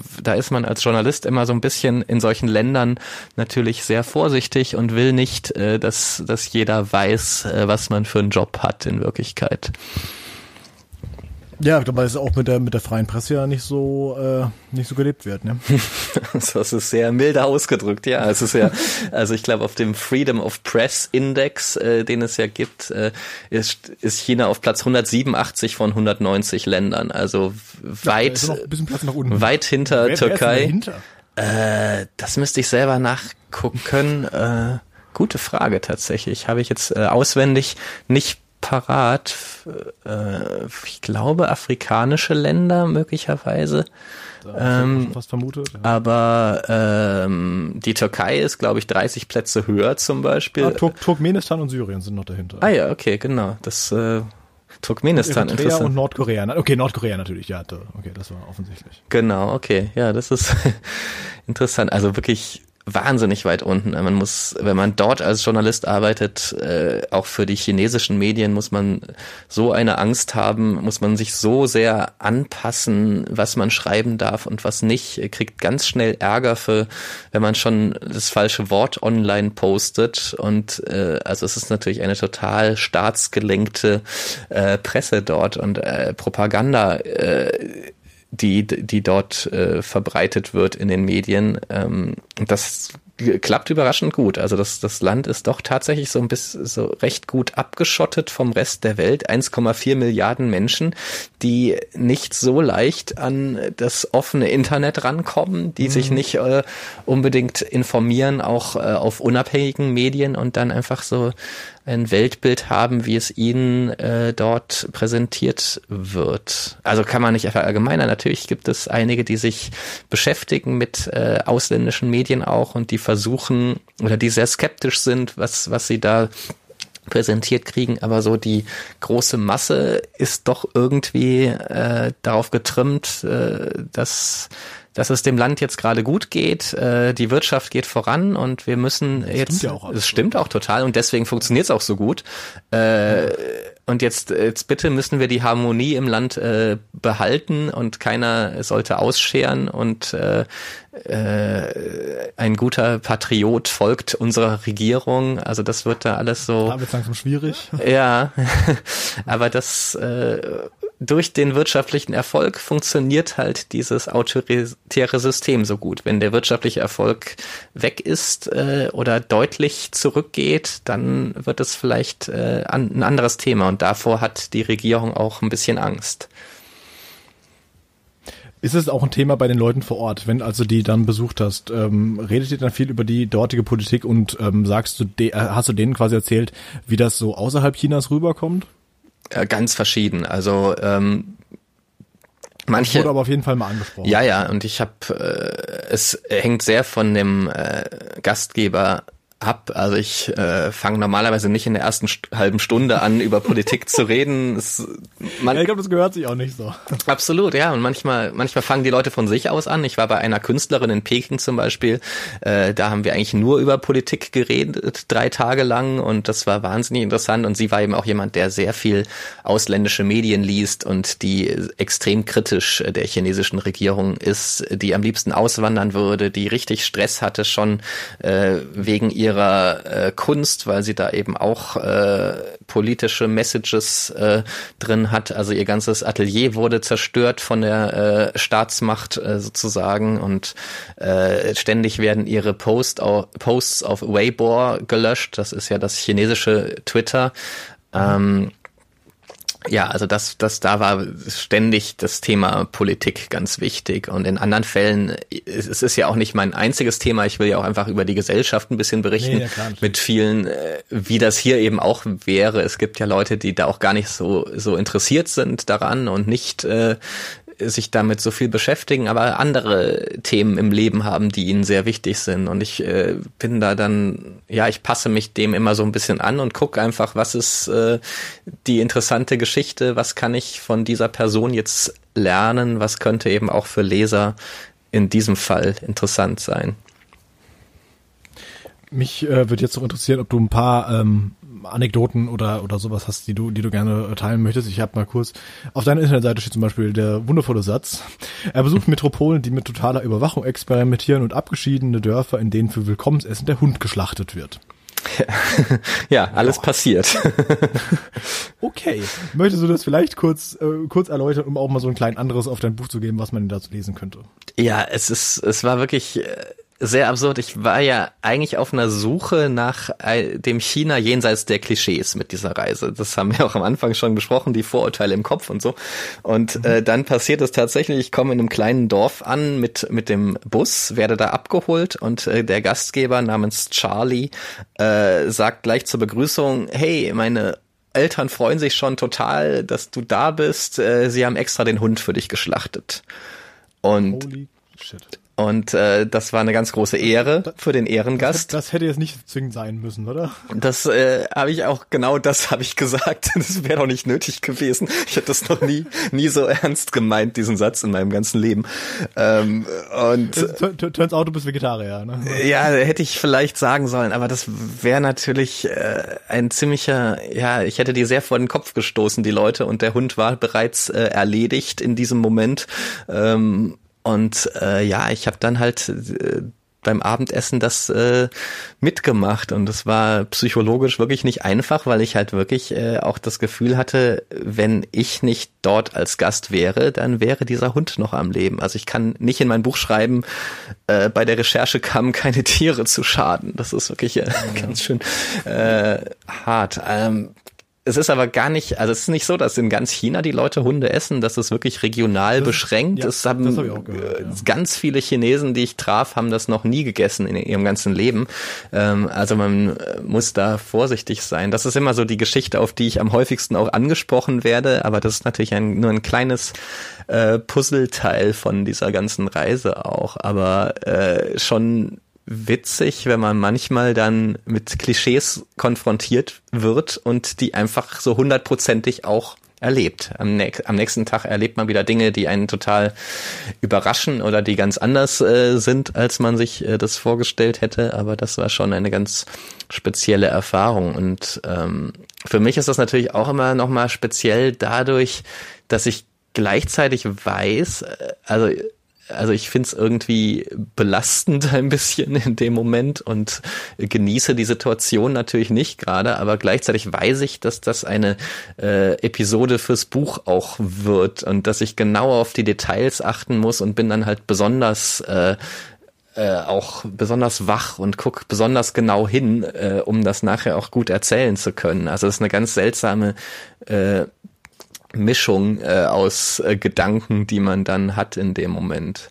Das ist übrigens auch sonst oft so auf diesen Reisen äh, eigentlich eine ganz schöne Sache. Wenn was ein bisschen schief geht, dann ist es einfach scheiße. Aber wenn, wenn was richtig krass daneben geht, dann weiß ich irgendwann, jetzt ist so viel, jetzt kommt so viel zusammen, das werden zwei gute Seiten im Buch, damit kann ich arbeiten, dann ist meine Laune gleich wieder so ein bisschen äh, gerettet.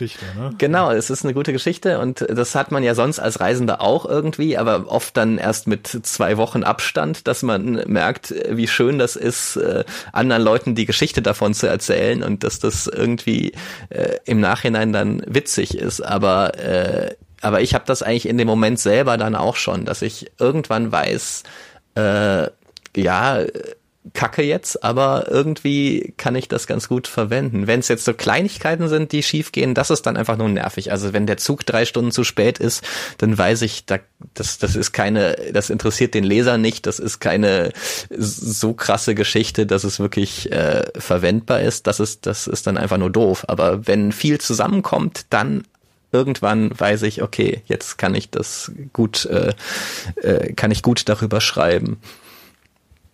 Ja, das ähm, glaube ich aber auch. Das, also ja, wie gesagt, ich glaube, äh, Christian Gürnt hat mal gesagt, egal wie, wie schlimm irgendwas ist, ähm, nach ein paar Jahren ist alles immer nur eine gute Geschichte und es ist dann, oder in dem Fall schon nach kürzerer Zeit, weil das Buch ist ja nicht so wahnsinnig lang nach deiner Reise, glaube ich, erschienen, oder? Genau, das ging recht schnell. Also ich habe dann vier Monate so mit Schreiben verbracht hauptsächlich und also ein Jahr nach meiner Abreise nach China war das Buch hier dann im Laden auch. Also ich war von März bis Juni 2018 unterwegs und im März 2019 ist es hier erschienen. Mhm. Ich würde es ganz gerne noch im, im, im letzten Viertel ungefähr des Podcasts äh, nochmal auf die typischen äh, Reisesachen zu sprechen kommen. Also mhm. beispielsweise, du hast jetzt, du wusstest von vornherein, ich werde jetzt drei Monate in diesem Land unterwegs sein. Ja. Richtig? Ja. Wie hast du dafür gepackt oder wie war das Ganze geplant? Also du, du wusstest wahrscheinlich schon den, äh, den Ankunftsort. So, ich lande in XY, weiß ich nicht, wahrscheinlich in Großstadt. Mhm. Wo genau in dem Fall? Äh, in, in China jetzt? Oder? Ja. Äh, ich habe in Macau dann angefangen tatsächlich. Mhm. Und äh, also ganz im Süden, äh, in dieser so Sonderwirtschaftszone äh, mit den ganzen Casinos. Und dann ging es mit dem Schiff äh, ans Festland, äh, nach Shenzhen im Süden zuerst. Äh, ja, und ich hatte schon, schon die Route so einigermaßen geplant. Ich wusste ein paar Punkte, wo es hingeht, äh, aber bin dann auch immer so flexibel, dass ich was ändern kann und äh, vor Ort kommen oft die besten Ideen noch, dass ich, also ich plane dann schon viel um und ändere und optimiere und habe jetzt nicht äh, vorher schon im Kopf, wo es überall hingeht. Äh, mit dem Packen ist es tatsächlich einfach gar nicht so ein Unterschied, äh, ob man zwei Wochen oder drei Monate reist heißt, äh, ich wasche ja die Wäsche unterwegs und äh, eigentlich ist dann die Frage beim Gewicht nur, wie kalt wird es maximal? Ähm, Brauche ich Zelt- und Bergsteigerausrüstung oder nicht?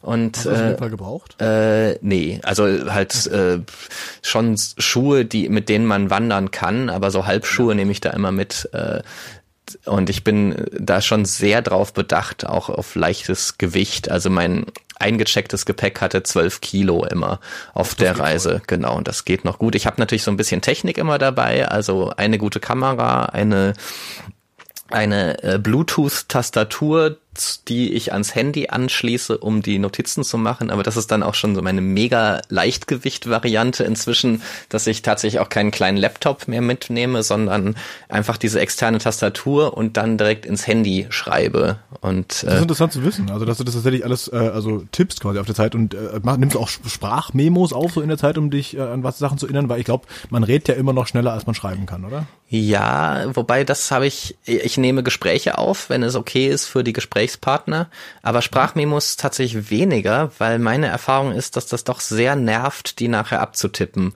Und äh, eine geschriebene Notiz ist für mich da einfacher zu verwenden, weil ich da einfach nur. Gesagt, hast du das Hörbuch quasi schon fertig, oder? Äh, hätte ich das Hörbuch fertig, das stimmt. Das wäre natürlich auch ganz praktisch. Äh, aber ich habe allein schon durch die vielen äh, Gespräche, die ich habe, äh, wenn ich da sagen wir mal, mit 40 Stunden Material von Gesprächen zurückkomme oder 60 Stunden meinetwegen. Äh, das ist so eine Arbeit, das nachher äh, äh, abzutippen und dann braucht man nachher nur einzelne Zitate davon.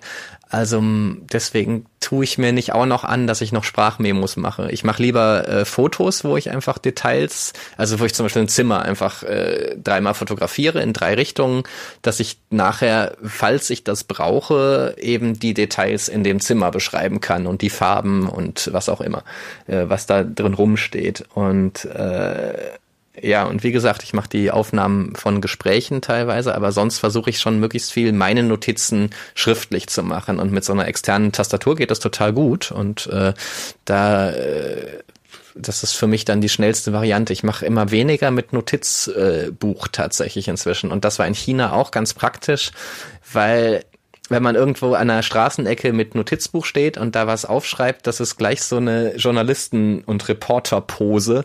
Wenn ich was ins Handy tippe, dann sehe ich aus wie jeder Chinese auch und es fällt kein bisschen auf. Es ist völlig äh, unklar, dass ich da mir vielleicht gerade notiere, äh, weiß ich nicht, wie eine Straßenkamera die Leute bei, bei Rot fotografiert und dann ihre Bilder äh, da aufzeigt. Also dass ich irgendwie so, so äh, möglicherweise brisante Themen über Überwachung oder was auch immer dort gerade mir notiere. Das, das merkt man dann nicht. Und deswegen ist das eigentlich sehr, sehr praktisch, das im Handy zu machen, hauptsächlich.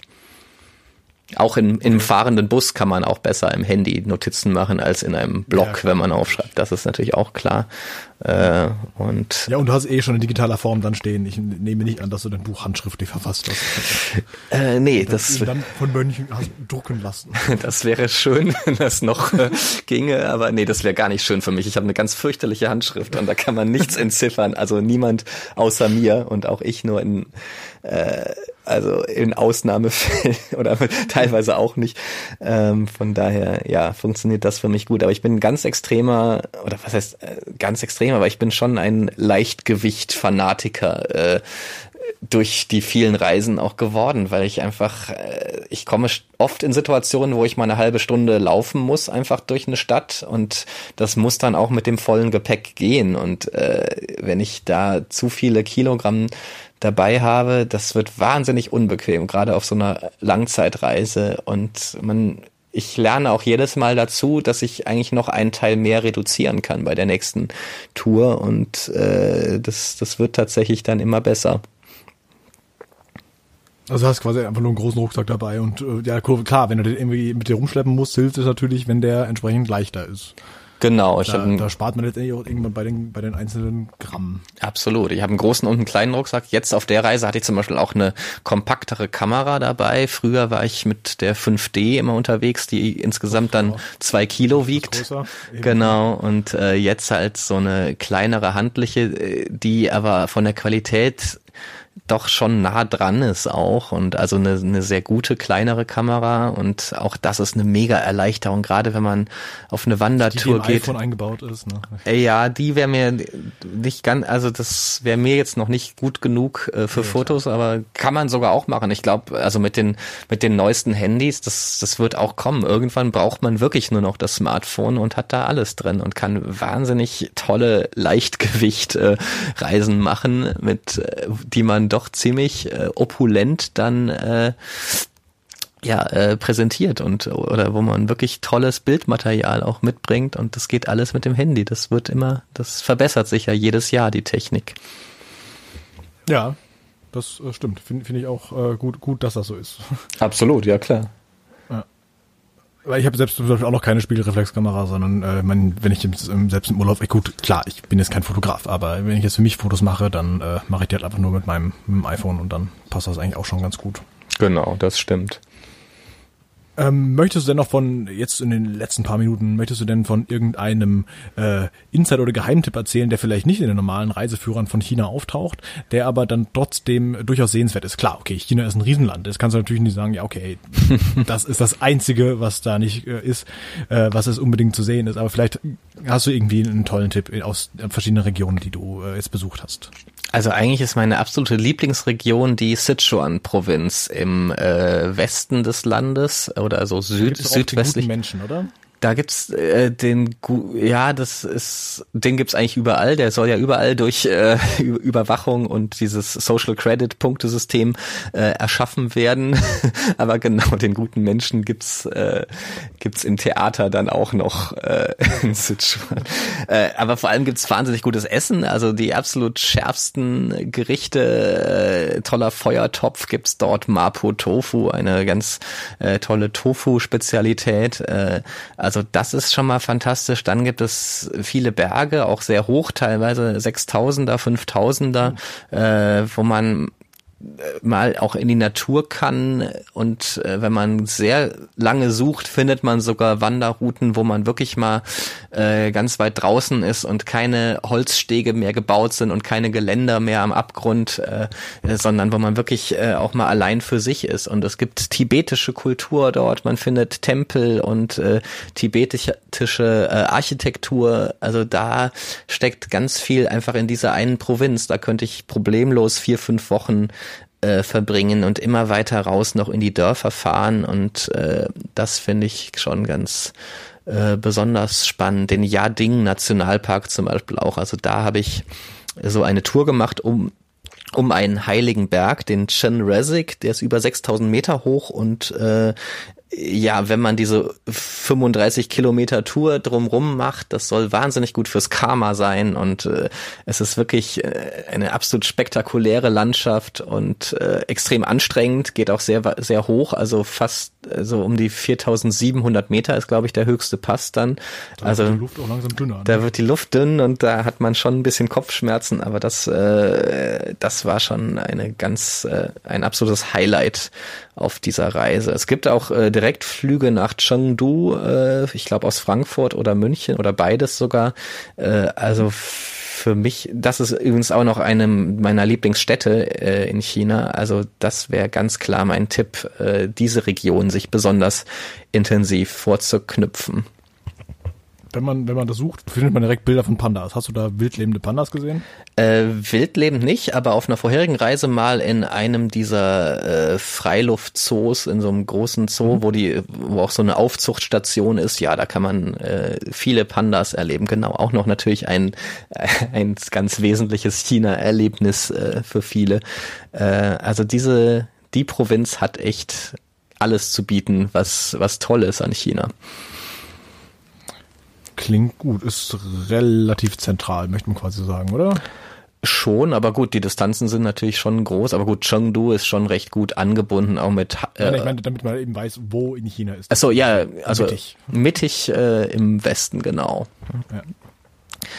ja. Sehr nett. Sichuan-Region. Mhm.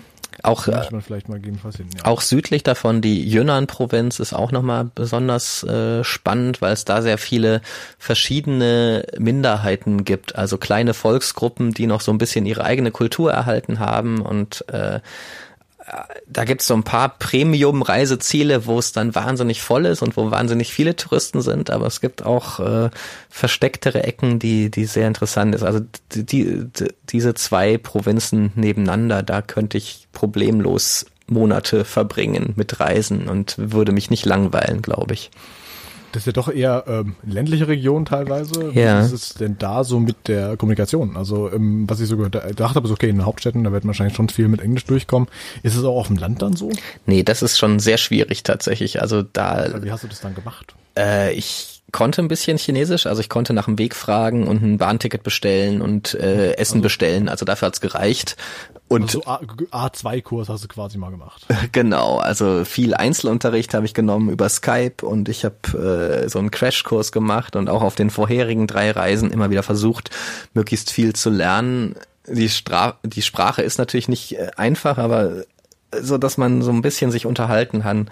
Das geht schon. Man kann natürlich auch auf so ein paar technische Helfer setzen. Also zum Beispiel ist Google Translate inzwischen sehr gut äh, mit äh, Spracheingabe, dass man einfach einen Satz auf Deutsch sagt und er kommt dann auf äh, Chinesisch äh, raus per Sprachausgabe und damit kann man ja wirklich mit jedem auch reden. Es ist ein bisschen umständlich, aber äh, überraschend gut äh, von der Technik her. Und das funktioniert in China?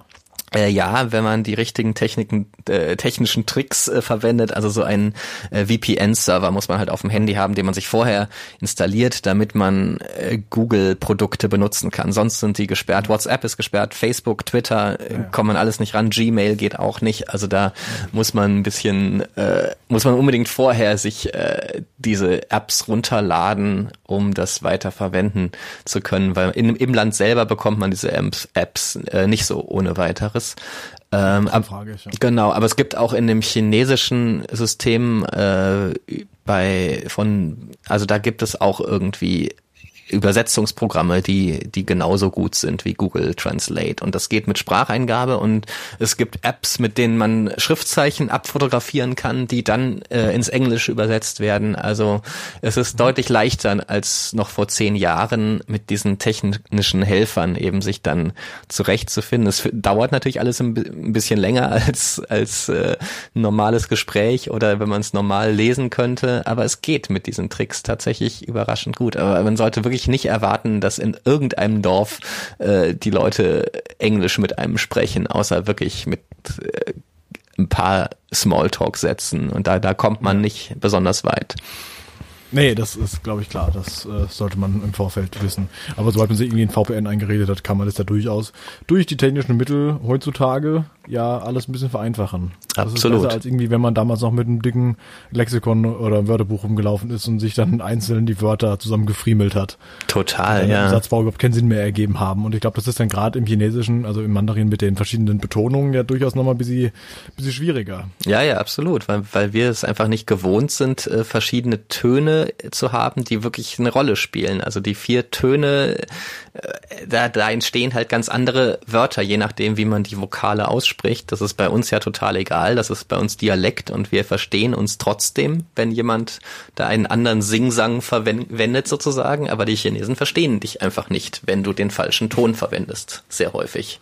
Und äh, das macht die Sprache. Es ist eine der großen Herausforderungen dieser Sprache, äh, wo man aber auch reinkommt, wenn man sich ein bisschen länger damit beschäftigt und nach einer Zeit hört man zumindest selber auch die vier Töne und kann sie unterscheiden und äh, äh, kann sie zumindest, wenn man zum Beispiel einen Text äh, vorliest in, in Pin-In, also der verschriftlichten Sprache, die unsere Buchstaben auch verwendet, äh, dann kann man es korrekt aussprechen. Das, das kann man schon einigermaßen schnell lernen. Aber es ist ein Fass ohne Boden und man müsste eigentlich schon vier, fünf Jahre ernsthaft mit dieser Sprache verbringen, um sie einigermaßen gut zu beherrschen.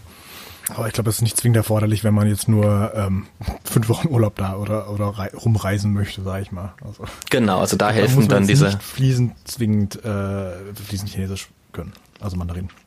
Klar, da helfen einem dann diese elektrischen Helfer, ähm, aber es ist schon äh, schwieriger als in manchen anderen Ländern, weil natürlich, wenn es jetzt auch romanische Sprachen sind, wenn es Französisch oder Spanisch ist, dann kann man sich ja manches einfach so erschließen und oder man man kann auch die Buchstaben einfach lesen. Das heißt, man kann ein Wort lesen und spricht es einigermaßen richtig schon aus. In China ja, Französisch. Hat, ja, gut, wenn man in Französischen, wenn man die Grundregeln kennt, dann dann geht's ja. auch einigermaßen. Ähm, aber in China hat man überhaupt keinen Anhaltspunkt, wenn man ein Schriftzeichen sieht. Äh, also entweder man kennt es oder man hat halt nicht die geringste Ahnung, wie es ausgesprochen sein könnte oder mit welchem anderen Wort es verwandt ist oder wie auch immer. Also das ist schon eine gewisse Herausforderung.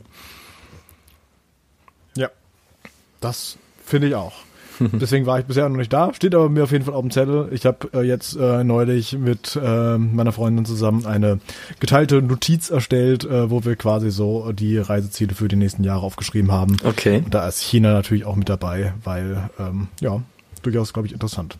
Auf jeden Fall. Es ist halt auch, ja, es ist mega interessant gerade. Es ist eben nicht unbedingt ein Erholungsreiseziel, wo man einfach mal so die Seele baumeln lässt und sich entspannt. Das, dafür ist es einfach schlecht geeignet. Aber äh, man, man lernt einfach so viel über die Welt und einfach mal zu verstehen, was da sich für eine Entwicklung abspielt und wie schnell alles geht und dass es Bereiche gibt, in denen uns die Chinesen gerade überholen allmählich. Äh, das ist schon eine wahnsinnig äh, wichtige Erfahrung, glaube ich. Das muss man vor Ort mal erlebt haben, was da gerade passiert, weil man sich es doch nicht so richtig vorstellen kann. Es ist, es haut einen ganz schön vor den Socken tatsächlich, was man da so sieht an äh, Neubauprojekten, an Entwicklung, wie sich die Städte äh, entwickeln, wie viel Hochhäuser überall gebaut werden, wie viel Hochgeschwindigkeitszüge äh, durchs Land rasen. Also das ist unglaublich, wie schnell sich das äh, in eigentlich 30, 40 Jahren äh, so entwickelt hat.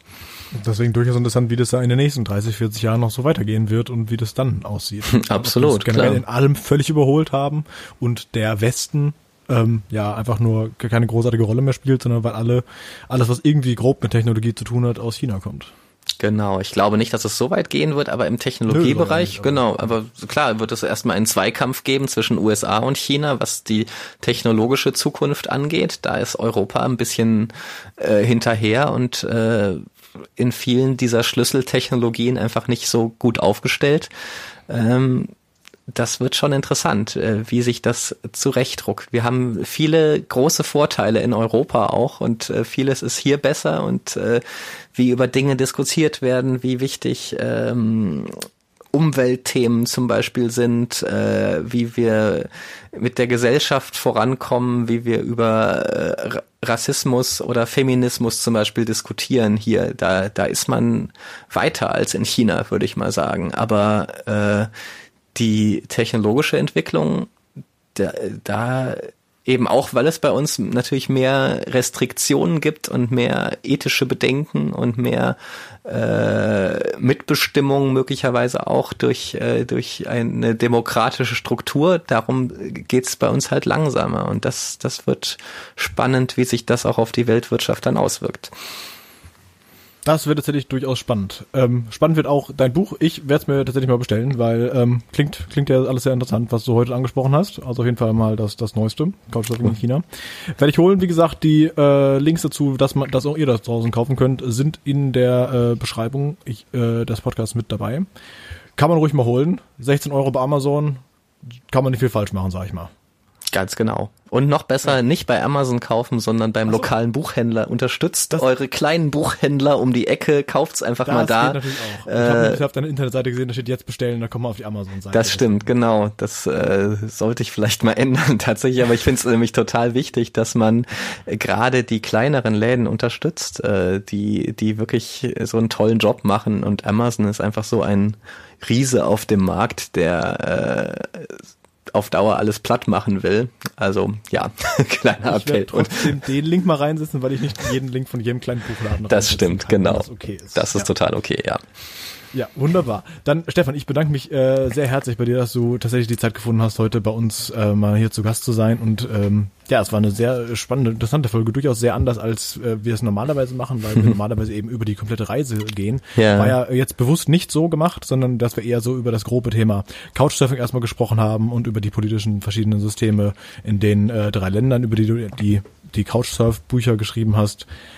Ja, und dann letztendlich noch ein bisschen über weiter auf China eingegangen bist. Das war schon, äh, hat mir sehr viel Spaß gemacht. Ich hoffe, du fandest auch nicht allzu doof. Wunderbar, nein, mir hat's auch total Spaß gemacht, auf jeden Fall. Und äh, ja, sicher ein etwas anderes Gespräch. Es ging jetzt gar nicht so viel um das Reisen an sich, sondern auch stark um Politik, aber das bleibt halt bei so einem Thema auch nicht aus und äh, ja, fand ich ganz wunderbar.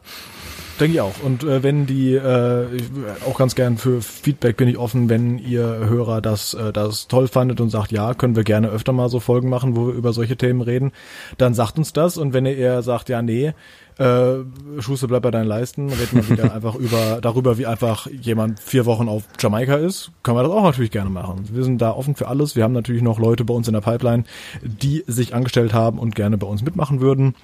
Ähm, aber wenn ihr auch bei uns mitmachen wollt, dann äh, lasst uns das auch bitte einfach wissen. Auch äh, durch die letzte Folge durch Gunnar Krupp, äh, sehr gute Folge, äh, sind äh, ist, sind wieder Leute auf uns zugekommen und haben gesagt, hey, wir, ich war auch mal in Südostasien zum Beispiel, lass mal drüber reden. So, ja, gerne, können wir machen.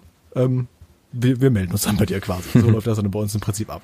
Ja, Stefan, nochmal vielen Dank und äh, ich wünsche dir jetzt noch einen schönen Tag bei was auch immer du vorhast. Du hast gesagt, du musst jetzt im Prinzip schon gleich los. Genau, äh, auf dem Flohmarkt geht's tatsächlich noch mit einer mit einer Bekannten von mir, äh, die da gerade was verkauft und ich verkaufe da wahrscheinlich ein bisschen mit. Keine Ahnung, wie das da aussieht. genau. Ja, sehr gut. Wenn man, wenn man weniger daheim hat, kann man auch weniger auf Reisen mitnehmen und das Gepäck bisschen leichter. So, oh ja, ganz wichtiges Thema auch, genau. so. Ja, wunderbar. Dann bis äh, zum nächsten Mal. Ja, danke dir. Bis dann. Ciao. Ciao. Fünf, vier, vier drei, drei, zwei, zwei eins, null. Ja, wunderbar. wunderbar. Das wunderbar war auch synchron.